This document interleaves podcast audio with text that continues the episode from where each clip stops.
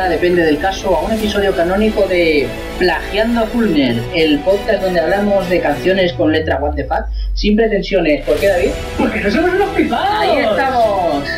Bueno, Pipica. ¿Qué coño es esto? Pero, What the fuck What es the esto? fuck? What the fuck is this? Pues nada. What the fuck is this? Para todos los oyentes, oyentas, bueno, lo primero, feliz, feliz año nuevo. Feliz año nuevo, hijos en, míos. En el 2022, que es como, igual es como el 2021 o no, no lo sabemos es, la todavía. es la temporada 2 del 2020. la temporada 2 del 2020. Lo primero, felicitarte el año. Y lo segundo, ¿por qué, por qué esta intro? Pues resulta que hay un podcast que es amigo que se llama Plagiando a Faulner, que son unos cachondos, y nos han copiado la introducción que solemos hacer siempre. Y hemos decidido pues ponerla, que es No, ha podcast. muy gracioso, muy gracioso. Al principio, digo, cuando lo escuché, dije, pero bueno, ¿cómo se puede ser tan zamarro de, comernos copiado? Digo, Sobre todo, copiarnos a nosotros. A nosotros que somos unos- los reyes de los zamarros. Porque aún si copia, yo que sé, a buena fuente, pues aún medio vale, pero aquí. Eh, eso está muy visto, ¿no? Nosotros estamos aquí, somos Claro. gente joven y nueva. Somos, sí, Bueno, sí, no- no, lo de joven no, no. lo de nuevo, Lo de nuevo, medio, medio. Medio, medio. Así que nada, ah, empezamos este programa número 35, Pipica, ¿puede ser? Puede ser, puede ser. Ahora Eh, confirmamos, confirmamos. 1 de enero del 2022, feliz año nuevo, comenzamos. El programa canónico, Sasa, ¿no? claro que sí. De Ah, Cervezando Podcast. ¿Por qué? Pues ahora hacemos la presentación como Dios manda. Ahí la. Venga, ahora la presentación, la original nuestra. A ver si hay cambios o no.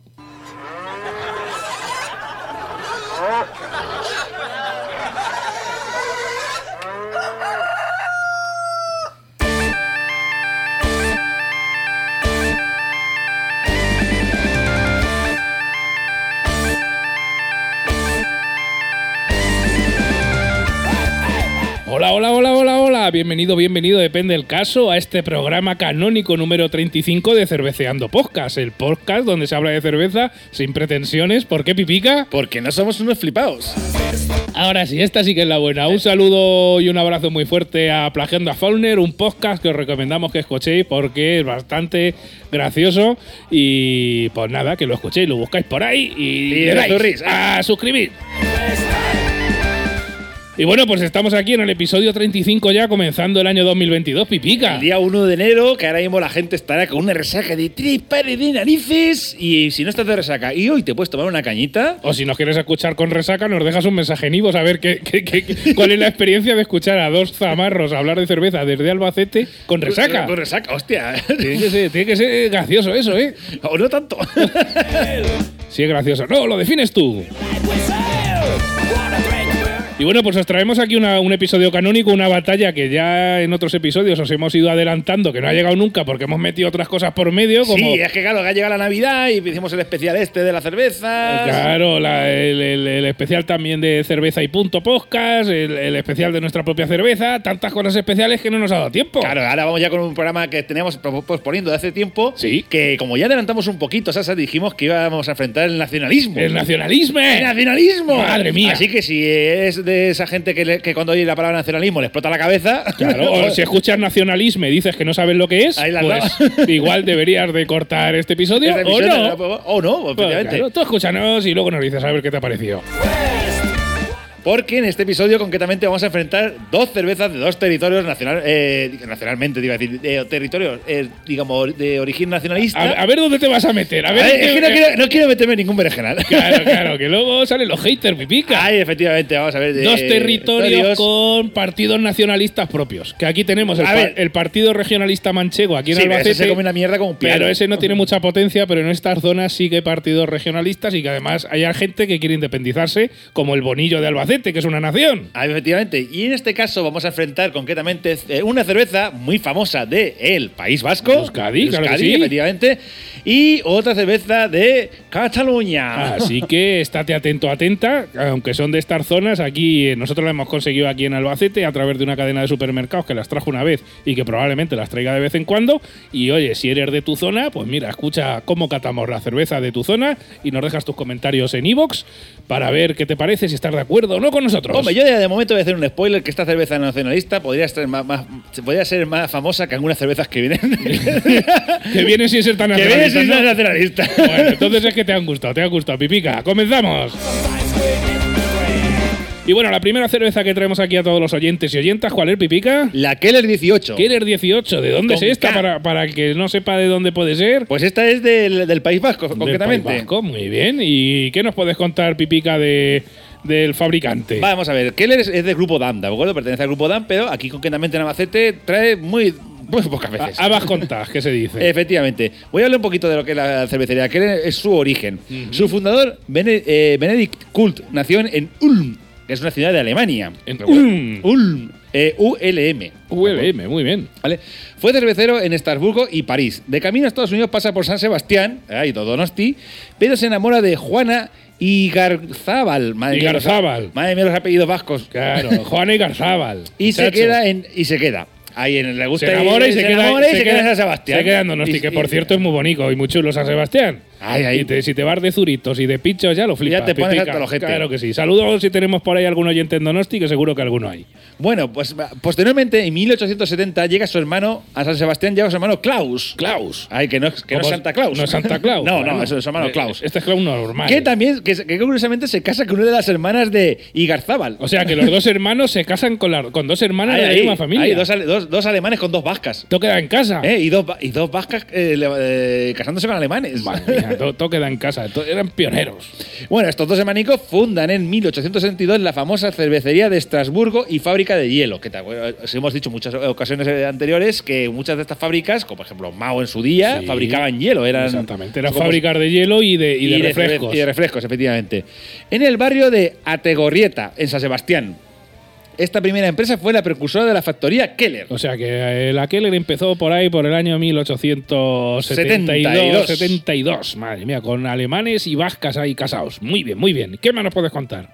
Vamos a ver, en 1982, mira tú si hemos avanzado en el tiempo. Hostia, Mm. 110 años después. Casi, la empresa se, se trasladó de la ciudad de San Sebastián a la localidad de Navarra de Arano. ¿De acuerdo? Ajá. Y en 1993, Cruz Campo, ¡pum! ¡Bombay! compró Keller. Por lo que tanto que pasó está en el grupo irlandés de Guinness. Claro, porque Cruzcampo entonces pertenecía a Guinness. Por aquel entonces pertenecía a Guinness, que ahora pertenece a Heineken. Madre mía, esto aquí hay más cambios que en la guerra, pipica. Que por aquel entonces hay que decir que el 98% del accionariado de Cruz Campo lo controlaba el Guinness. En Ajá. nove- en el- estamos hablando del año 93-91. ¿De Ajá. acuerdo? Muy bien. En 1999, la planta de fabricación de Arano, al igual que el resto de la empresa, en el año 2000 pasan a manos de la neerlandesa Heineken. Claro, porque entonces, claro, Cruz Campo la compró Heineken. Claro, claro. Si compras algo que ha comprado alguien, al final es tuyo.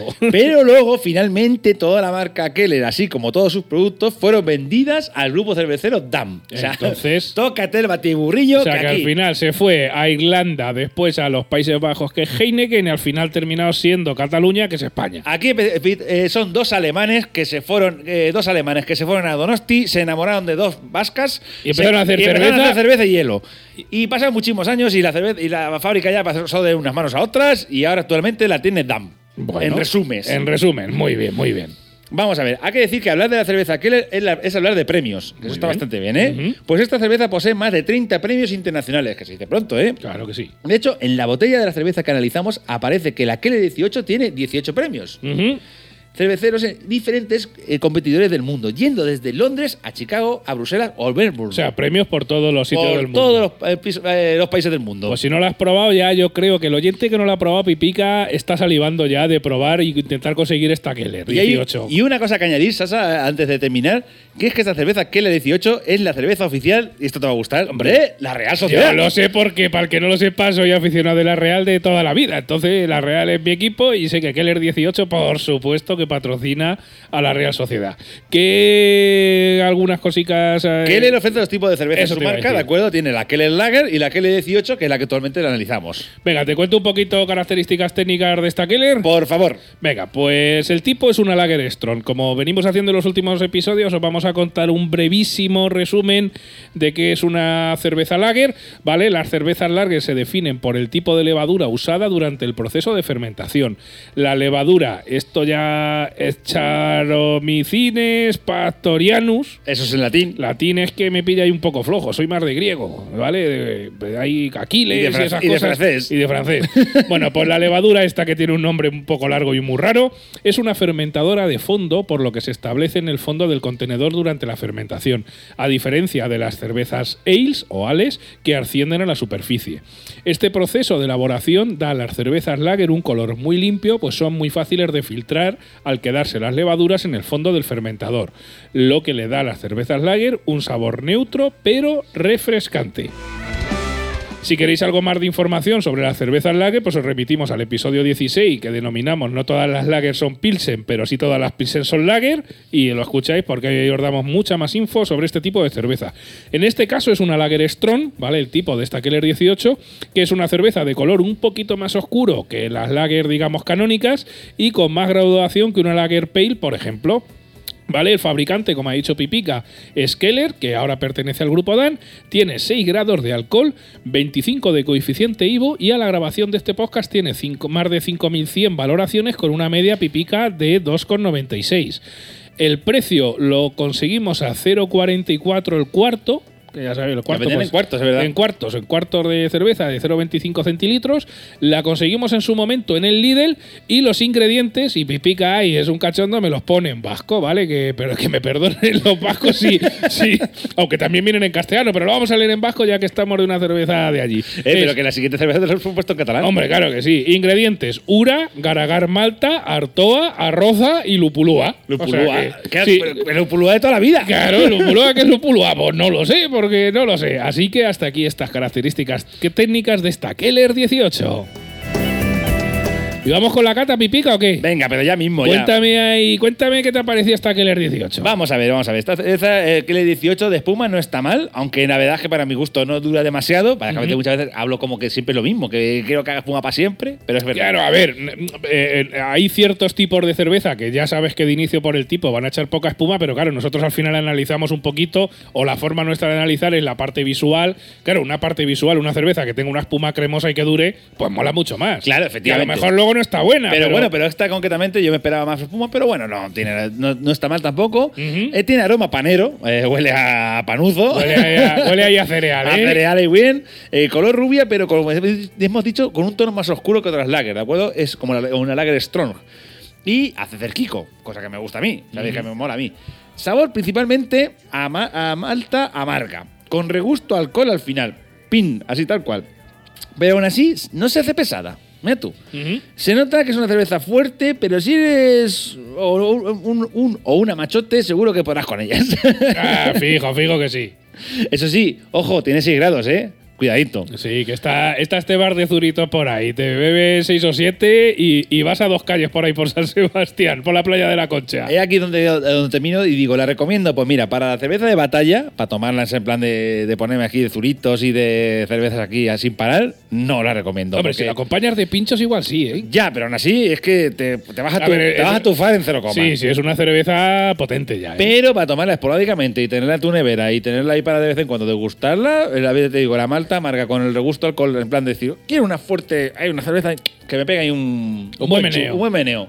Esa sí, sí que la recomiendo. Bueno, y que no te la has puesto sobre 5, Pipica. Pues un 3.25. un 3.25. Oye, pues hasta aquí la, la valoración de Pipica. Es que. Cervecea, Cerveceando. Cerveceando Podcast. Bueno, pues te cuento mi nota de cata, Pipica, ¿o qué? Claro, claro, claro. Yo tengo que decir que estuve hace muchos años por ahí por San Sebastián y, y me tomé unas cuantas. O sea, que ya, ya sabía de lo que hablaba, pero cuando la vi aquí en el líder, digo, vamos a comprarla y la metemos ahí en un programa que yo creo que es una cerveza, al igual que la otra que os vamos a hablar. Vamos, la, hablas- la- le hiciste bien, ¿no? Cuando estuviste en San Sí, Sebastián. sí, sí, sí, vamos, dejé el pabellón muy alto. Que aparte tengo que contar una anécdota porque iba con mi hermano, entonces. Eh, A tu hermano, que no le gusta tampoco las pistes. Sí, pero no, no tiene nada que ver porque nos metimos, después de echarnos no sé cuántos zuritos y pinchos, nos metimos en un bar y mi hermano se le ocurrió pedir un donosti.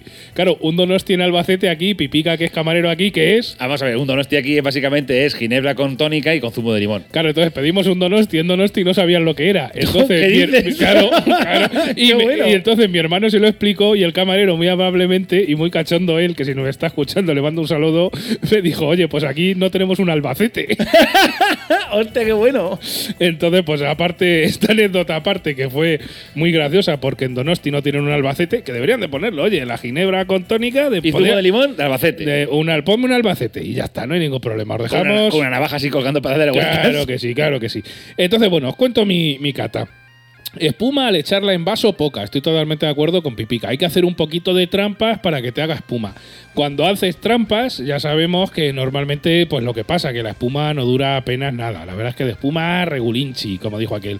Buena cantidad de aroma, principalmente a cere- a cereal, y se puede atisbar panero, como te he dicho algo de olor a alcohol. Recordar que tiene 6 grados, pero ya te digo, no huele mucho a alcoholazo, huele un poquito, un poquito nada más. Color tirando a ocre, muy limpio, ya sabéis, eh, es una cerveza filtrada con apenas burbujeo. En cuanto al sabor, pues potente en boca al primer trago donde predomina el sabor a cereal.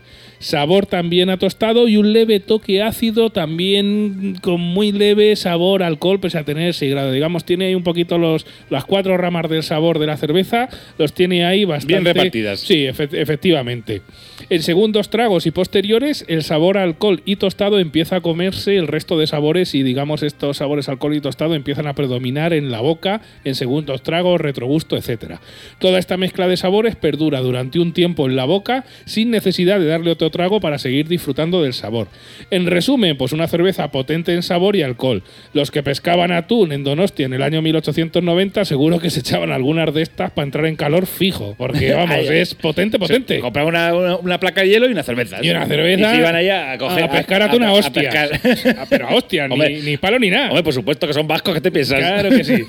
Pues nada, hasta aquí está mi nota de cata y pipica, pues yo le he puesto en este caso un 3 sobre 5. Un 3, un poquito menos que yo. Así que pues hasta aquí esta pequeña cata de la Keller 18 por pipica y por Sasa. Estás escuchando Cerveceando Podcast, el podcast donde se habla de cerveza sin pretensiones. Los días 1 y 15 de cada mes, en todos tus dispositivos, un nuevo episodio del podcast. Vota en las batallas y valora tus cervezas favoritas en la web cerveceandopodcast.com.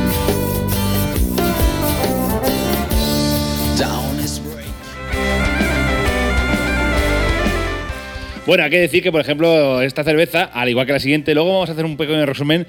Hay mucho troleo en Antape ¿eh? con esta cerveza. Eh, seguro. Yo te voy a decir pipica el- a, todos- a todos los oyentes Porque que con el rollo de nacionalista y que son de allí, de esas zonas, la gente a veces las puntúa hasta mal aposta. Aposta, pero bueno, la, la Y- gente, hay gente idiota en todos los lados. Sí, Pipica, bueno, y eso, eso hay que tenerlo en cuenta. Entonces, pues tú la pruebas en Antab, intenta ponerle una nota como corresponde, porque hecho, al final es una cerveza que no sabes si el tío era nacionalista o no. De hecho, tío, de, hecho, ¿qué de hecho- de hecho, Wikipedia, al ir a buscando información tanto de esta cerveza como la siguiente que vamos a hablar, eh, añaden, han añadido bastantes cosas que tengo que comprobar que realmente son falsas. Sea, claro, como diciendo, no, no, se fabrica en Aragón o cosas así. Dices tú, no se fabrica en Aragón. Ay, Dios mío, o sea, claro, pero solo aposta para desprestigiar y para decir que no, que tal. Bueno, Bueno, los, ya sabes que la gente. los troles, hay mucha gente aburrida en internet. Sí, básicamente. Yo tengo que decir que aunque esto lo estamos grabando antes del día 1, este día 1 que está saliendo en este podcast, te digo que me creo que me quedaban un par de Keller y conforme voy a escuchar este podcast me lo voy a tomar. Bueno, o sea, si- eh, si te no estoy haciendo mucha resa- si no tienes una previsión de lo que voy a hacer en el futuro el día 1. Si no tienes mucha resaca, está bien. Bueno, pues y si la tengo, da igual. La cerveza ayuda con la resaca, pipica, ya te lo digo. yo. eso, no, sí, lo sé, lo sé. Palabra del tío Sasa y tú lo sabes de buena tinta, pipica. Venga. Y bueno, nos cruzamos desde el País Vasco a territorio catalán, pipica. Efectivamente, territorio catalán. Vamos a hablar esta vez de la cerveza Moritz. ¿Eh? ¿Qué me puedes contar de, de la, de la marca Moritz? Pues bueno, vamos a ver. Según su lata, es la primera cerveza, sí, sí, lo pone con ese, ¿de acuerdo? De Barcelona. Yo es que si me pone cerveza con ese, no sé lo que me estás diciendo. Ya. No, enti- no entiendo catalán. Es como M. M. Rajoy, ¿quién será? Eh, Yo que sí. Su fundador, Luis Moritz, llegó a Barcelona en 1851, a los 21 años, proveniente de Pfaffenhofen. Havenhofen. Havenhofen. Ya que te lo tengo que decir yo en alemán. Eh, localidad de la región cervecera de Alsacia, lugar de, donde su hermano mayor era maestro cervecero. O sea, que ya Anda, su hermanico ya le había enseñado cositas. O sea, de- su maestro, su hermano ya, ya, ya sabía, ya le gustaba el alpiste, fabricarlo. Ah, efectivamente, en el año 1856, Luis Moritz empieza a elaborar su propia cerveza y tres años después compra la fábrica de Joan Maruer, situada en la calle Portal de Santa Madrona, convirtiéndose en uno de los productores más importantes de Barcelona. Pues, pasamos unos cuantos años y vamos a 1920 cuando Luis Morín muere a los 90 años. Taco, tócate, que vivió, vivió unos cuantos años para, para la época, ¿eh? Sí, sí, no estaba mal. o sea, mirad si la cerveza es buena, ¿eh? No, no, pero yo creo que la cerveza le conservaba a nuestro amigo Luis Moriz en alcohol. O sea que Ahí la- una cerveza al día es bueno. Y bueno, dos años después de su- herederos, de acuerdo, crean la fábrica de cervezas Moritz S.A. La calidad y reputación de Moritz se consolida durante los años- la época de los años 20. Ajá. La popularidad de Moritz va en un aumento a lo largo del siglo XX, a excepción, claro está, durante la Guerra Civil Española. Al principio de estos años, hasta los años 60, la fábrica de la Ronda de San Antonio se queda pequeña y se decide cambiar la fábrica, bueno, la planta de producción, mejor dicho, adquiriendo unos terrenos para implantar una nueva fábrica y se crea la Sociedad de Cervezas Barcelona S.A. O sea, cambia de nombre. Cambia efectivamente. Para aumentar la, la producción. No obstante, en los años 70, la crisis del petróleo, ¿os acordáis de los 70 que hubo una crisis de petróleo bastante gorda?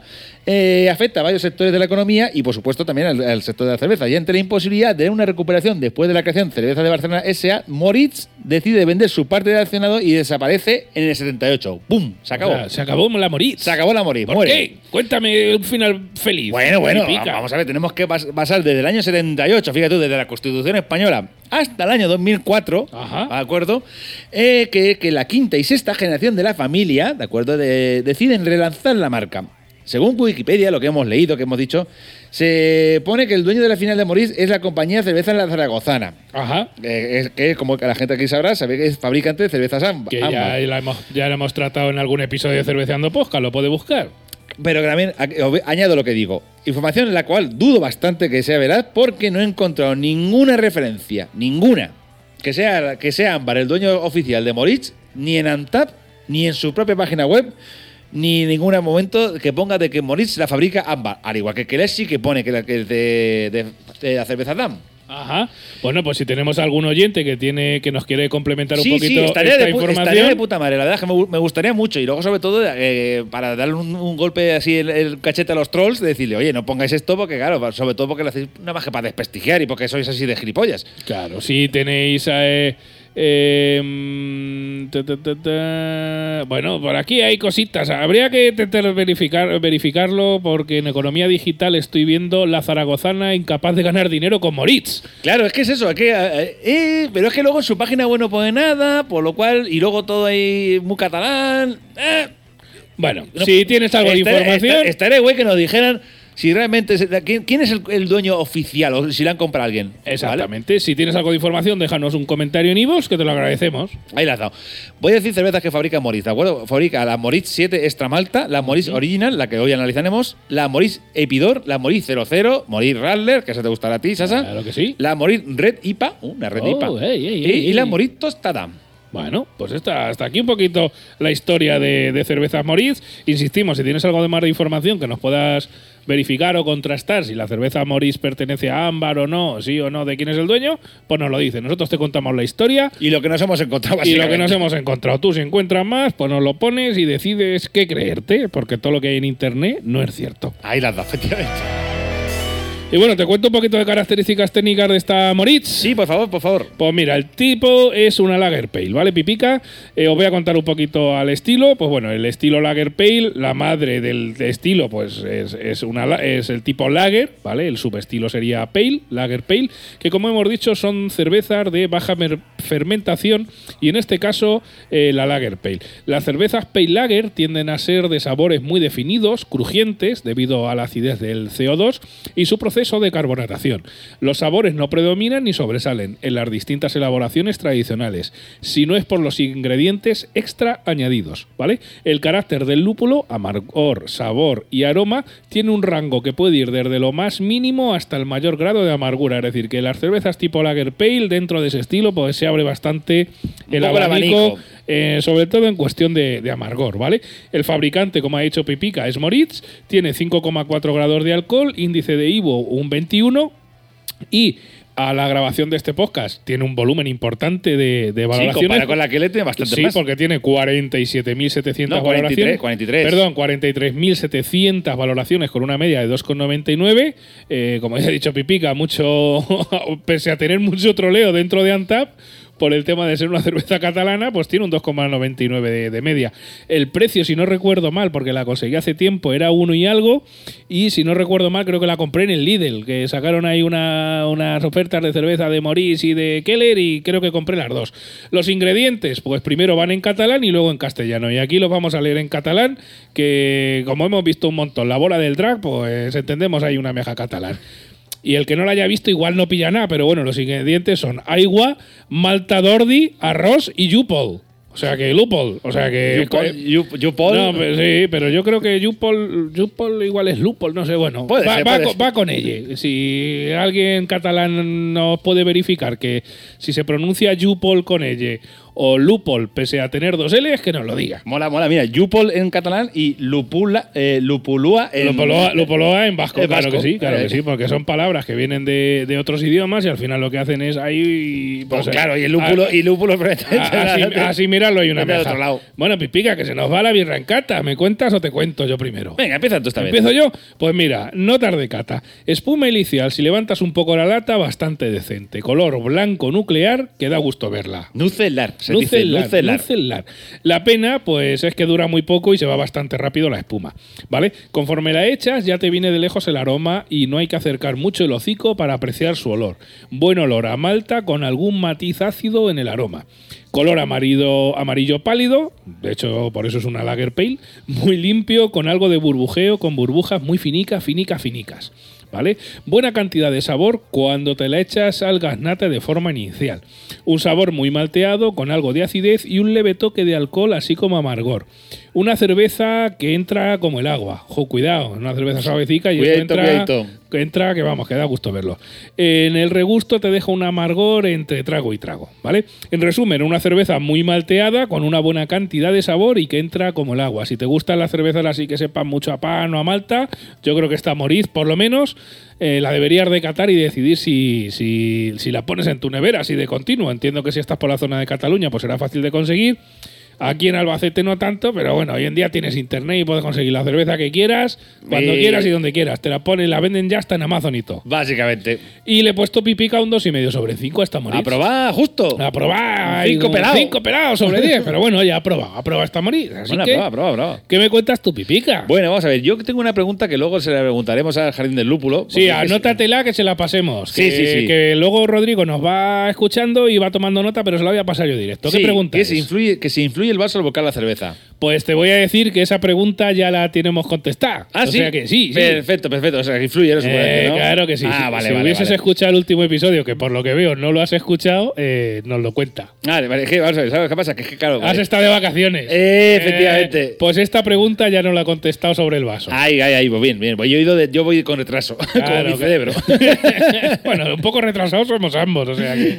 es que, claro, esta cerveza la hice con un vaso de lagunita, es un vaso especial, ¿de acuerdo? Y, claro, la- cuando- como vi que tú, claro, leíste un poco tu crítica antes de hacer la mía, y vi que tú la espuma la habías puesto mal, y a mí me hizo una espuma de puta madre, dije, ¿qué cojones Pues te, aquí? te remito al episodio eh, de, de- donde el cerveceando con eh, cerveza y punto, que la parte que entra Rodrigo nos explica lo del tema del vaso muy clarito, muy clarito y sí. Para cuando lo escuche, ya tengo spoiler y el que no lo haya escuchado, que lo remito ahí que lo escuche, efectivamente el vaso sí que influye, sobre todo la forma. Sobre todo la forma. Si tiene forma redondeada, ahí roza la cerveza y te hace más espuma. Ah. Aparte del aroma. ¿Eh, Pipica? ¿Visto ahí? Ah, entiende, entiende. Rodrigo te ha leído la mente, amigo. Madre mía, de verdad. Es que ya se lo preguntamos antes, pero bueno. eh, Bueno, vamos a ver. ¿a que Continuamos. Continuamos, efectivamente. Eh, El aroma es un aroma a malta un pelín, pelín dulce, pero muy poquito.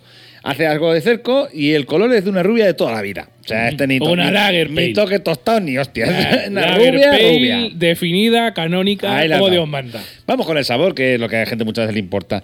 El de una rubia de toda la vida también. es una O sea, presencia rubia de toda la vida, sabor rubia de toda la vida. Es una cerveza sencilla que no destaca precisamente por nada.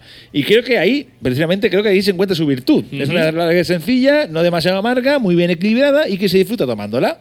Y que además, como has dicho tú, que se entra, que entra muy suave, que entra sin, sin- sin sentir, como. Aunque, para mí, la crítica que podría hacerle es que no te descubre nada nuevo. ¿La recomiendo? Pues, hombre, si está de oferta y la cuota es barata, pues sí, pero si la cuota es a más de 60 céntimos, a lo mejor te la piensan porque tampoco es como decir, bueno. Bueno, a ver, es una cerveza que tienes que probar. Entonces nosotros la hemos conseguido a más de 0,60. Pero ya, bueno, que no, que no, no, no es para comprar palés. bueno, pero a lo mejor hay gente que le gusta la cerveza malteada así, una lager Bueno, bueno, definida bueno, toda la vida. Es mi opinión, ya cada uno te- tenga la que Pero quiera. ya estás haciendo recomendaciones. Bueno, Tú yo, deja es a la que yo- gente que yo- se la compre. que yo hago recomendaciones siempre, todas mis, Ya, mis lo catas. sé, lo sé. Tú, no, tú no te comprarías a más de 0,60, pues ya está. No, efectivamente. A más de 60 céntimos no me la compraré. Bueno, bueno. que Pepicas un poco. Es un laña. Es un laña, es un laña. Bueno, yo le he puesto un 3. ¿Un 3? Un 3 sobre 5, ¿de acuerdo? Así que ya. o sea, que no te comprarías una cerveza de 3 puntos sobre 5 por más de 0,60. Pues porque tenéis- tengo muchas cervezas de 3 sobre 5, bastante que a lo mejor elegiría antes. Claro que y que sí. es, lo es el mercado amigo. Ah, exactamente, ya lo dijo, ¿quién lo dijo? El del Pues, PP. pues Eh, uno que estaba en- enchironado. Exactamente, bueno, es que claro, decir Pepe enchironado, joder. no estar definiendo mucho. no, ¿eh? Bueno, nos van a salir haters por todos los lados en este episodio, seguro. Pero bueno, si estás escuchando este podcast, sea hater o no, te queremos igual. Igualmente, efectivamente. Si te gusta la cerveza, te queremos. Claro que sí, cerveceando podcast, ya sabéis que es amor. Y bueno, antes De de. terminar y ya, ya definitivamente la- el- Exactamente, os dejamos, que no sabemos si va a llegar a tiempo o no Jesús, que yo creo que sí, con su maridaje. Buenos días, tardes y noches, queridos cerveceros. Espero que estéis muy bien y que hayáis tenido unas fiestas memorables con la familia y en salud, que al final es lo más importante. Yo no me puedo quejar, aunque es verdad que la cosa podría estar mejor. Como todos ya estoy harto de tanto virus y bichos, excepto de aquellos que ayudan a fermentar nuestros eh, grandes caldos de cebada. Bueno, de cebada, trigo y de cualquier otro grano que se utilice para hacer cerveza. Hoy, no casualmente, he elegido para nuestro maridaje una cerveza de trigo. Probablemente la más conocida de todas y la más fácil de encontrar en los supermercados españoles, Francis Canner. Y como no, he querido maridar con uno de mis alimentos favoritos, una salchicha. O sea, hoy tenemos una colaboración muy alemana, región no extraña a nuestra bebida favorita. Hablemos primero de la cerveza. La cervecería que hoy produce Francis Canner fue fundada en el siglo XIV, pero no por los monjes franciscanos como algunos creen.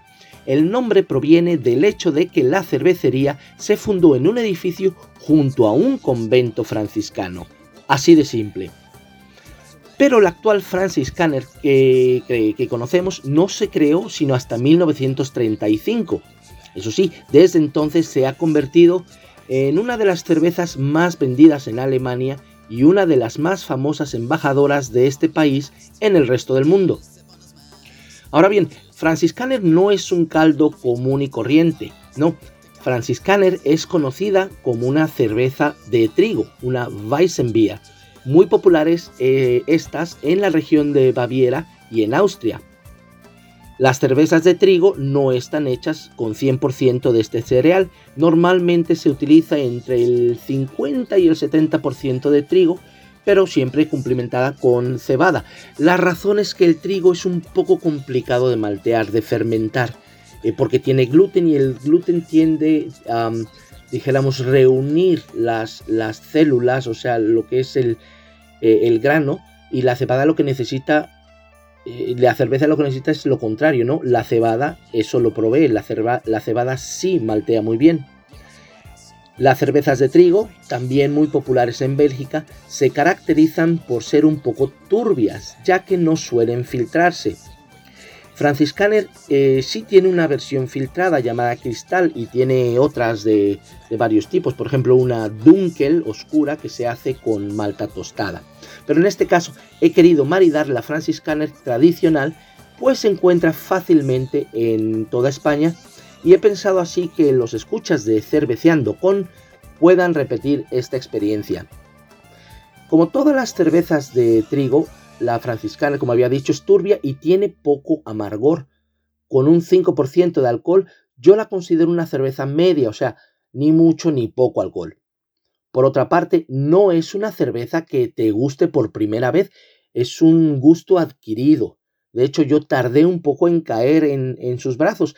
Aunque también es verdad que me puedo beber una o dos y ya, además, como ya sabéis, suelen venir en botellas de medio litro, ¿no? Em, pero al elegir una salchicha para este maridaje, la Franciscaner me pareció adecuada y no me equivoqué. Ahora hablemos de las salchichas.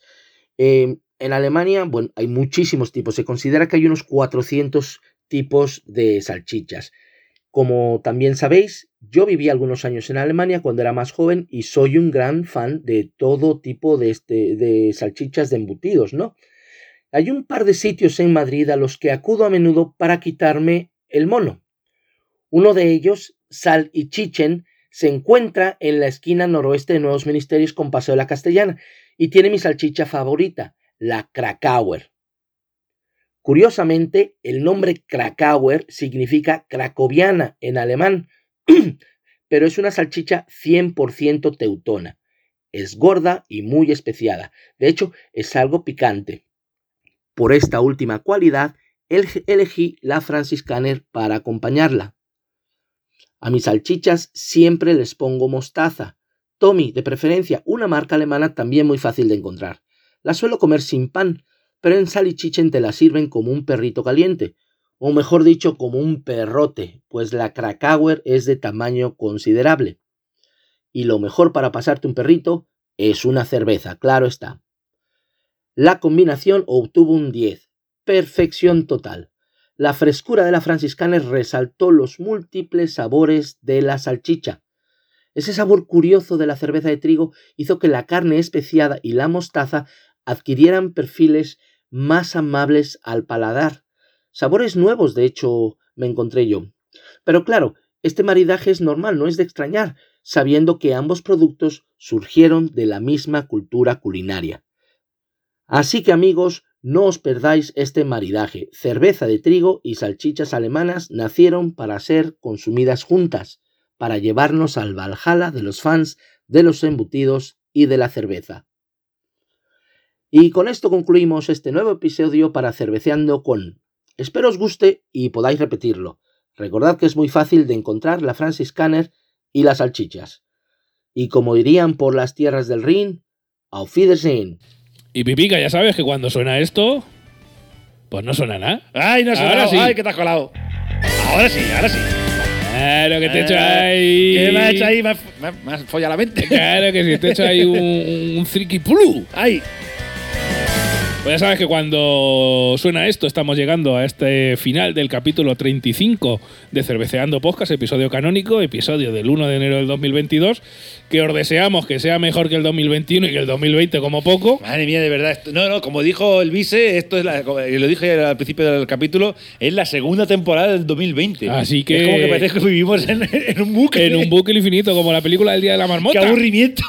Y bueno, Pipica, ya sabes que cuando llega esto, pues tenemos que decidir la ganadora de la batalla. Para ti, ¿cuál es? Pues para mí gana Euskadi, en este caso. la Keller 18. La Keller Pues 18. para mí también. ¿Eh? Así que Pues mira, los vascos ganan a los catalanes. los vascos ganan a los catalanes como en muchas cosas y, y ya está. Así que en el fútbol igual no le ganan tanto, pero aquí sí. Bueno, a Messi se ha ido, así que Eh, bueno. Barça últimamente tampoco te ha No, tocado hombre, muy sí, ¿eh? no, yo lo último que va a salir, ya solo espero, que lo iba a poner el otro día en Twitter, es bombazo en el Barça, revulsivo total. El Barça ficha a Stoikov. Ay, hostia. Porque ya viendo lo que está fichando últimamente, pero bueno, no vamos a hablar de fútbol. No, Yo creo que sería un. Sería otro tema aparte, cervezas y fútbol. Sí. Aquí dejamos, lanzamos Yo la idea se- para que, alguien sería- haga ahí un podcast. Que sería un revulsivo, hay gente joven, como lo que está fichando últimamente el Barça, a Stoikov. Está. co- Hostia, molaría, molaría. Sí, que no iba a marcar, pero que no se iba a echar una risa, ya te digo, y que iba a dar el callo también. Ay, seguro que se echa un ciga entre, entre, entre gol y gol. Claro que sí. Pues nada, agradecerte como siempre que estés aquí. Eh, os esperamos en el próximo episodio canónico, en algún cerveceando con, un quintillo, cosas nuevas que seguramente salgan en enero. Eh, como siempre os decimos, dejarnos comentarios en iVoox, darle a me gusta, que pedimos poco, si es que esto lo damos gratis. Efectivamente, que no te cuesta nada. No te Claro. cuesta nada escribir. Y además sabéis que cuando escribís en Ivos o escribís, nos echamos una fresca a vuestra salud. Claro que sí, así que esperamos tus comentarios en iVoox, que le des a like, que yo que sé, nos escuches por ahí, que hables de nosotros a tus amigos, Efectivamente. a tus amigas sobre todo también. Que nos recomiendes. que nos recomiendes y ya está. Nos vemos en el próximo episodio. Adiós, amigo, amiga. Adiós. Adiós.